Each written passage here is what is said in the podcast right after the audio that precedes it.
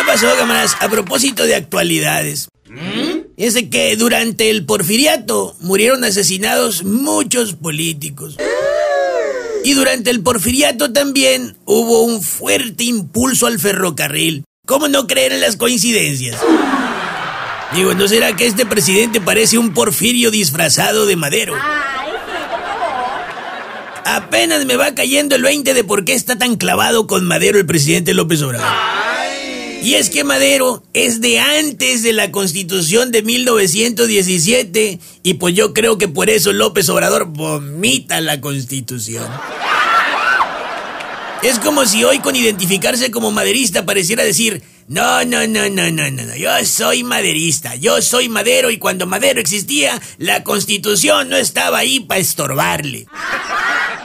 Otro error del presidente es creer que él es el único que conoce de historia. Y creer que la puede cambiar a su antojo para reflejar la suya. La suya, su historia. Así pues, Andrés Madero López Obrador está usando todos los poderes para darle con todo a sus opositores. Pero pues eso no lo hizo Madero. Eso lo hizo...